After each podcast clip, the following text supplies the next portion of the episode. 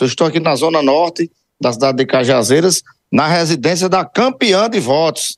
É, Brena Fernandes obteve 807 votos na eleição de ontem, eleição do Conselho Tutelar, realizada em todo o Brasil, e ela foi a primeira colocada aqui na cidade de Cajazeiras. Antes de começarmos esse bate-papo, Brena, só recapitulando, Petson, Brena Fernandes obteve 807 votos, Stoikov Quintino tirou 713, Cícero Totó 620, Estela Oliveira 547 e Viviana Abreu 515 votos. Vamos falar aqui com Brena, ela está aqui, nós estamos ao vivo na TV Diário do Sertão. Brena, primeiramente, parabenizar por essa vitória maiúscula, gigante, e nos conte para os nossos telenautas, para conhecer um pouco de você. Quem é Brena Fernandes? Boa tarde. Boa tarde, Elmo Lacerda. É, eu sou Brena Fernandes, sou filha do professor Francisco e da professora Nerilda. Tenho 32 anos, sou mãe de três filhos e sou estudante de Direito, estou no último ano do curso de Direito. E esse ano resolvi me candidatar a pedidos de amigos, de família, ao cargo de conselheira tutelar. Eu ia fazer essa pergunta exatamente. Por que você resolveu se candidatar ao conselho tutelar? Elmo, eu acredito que quando a gente é mãe, a gente meio que se, se sensibiliza com as crianças, com os nossos adolescentes. Eu tanto sou mãe de um adolescente de 13 anos, que é a Ana Letícia, como eu sou mãe de Maria Alice, que está entrando na pré-adolescência, e sou mãe de Gael, que tem só três anos. Então, eu sou mãe de uma criança e de um adolescente. Então, quando a gente tem criança em casa, a gente se mobiliza, a gente se sensibiliza então, desde o primeiro minuto, eu pensei, eu vou e vai dar certo, e agora eu tô aí para defender a causa das crianças e dos adolescentes de Cajazeiras. Ô, Brena, para a gente entender, como é que foi o período de campanha? Quais foram os principais desafios que você encontrou? Elmo, foi difícil. É difícil. Um, porque é uma campanha que não é obrigatória, é uma eleição que não obriga a votar, o cidadão a votar. Então, quando você chega na casa, a gente já entra com esse. Ah, vou votar não, que não, não é obrigatório. Se você não é obrigatório, logicamente você não vai.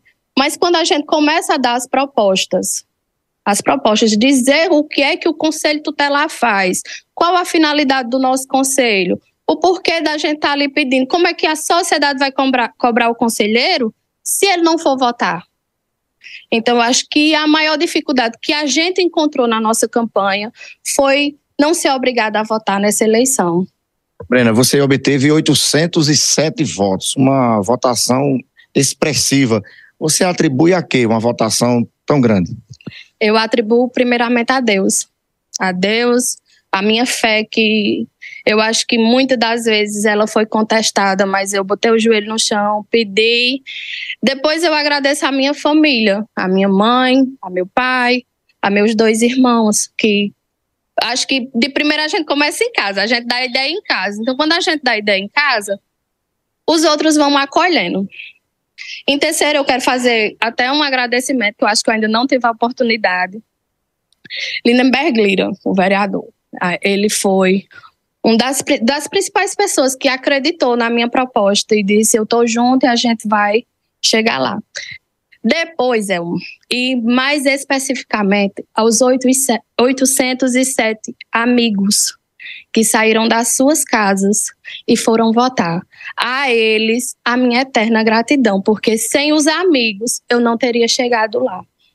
Ô Breno, como é que você enxerga aí o comportamento na atualidade nossas crianças e adolescentes? E, na sua opinião, falta algo para contemplar o acesso a políticas públicas para as crianças e adolescentes?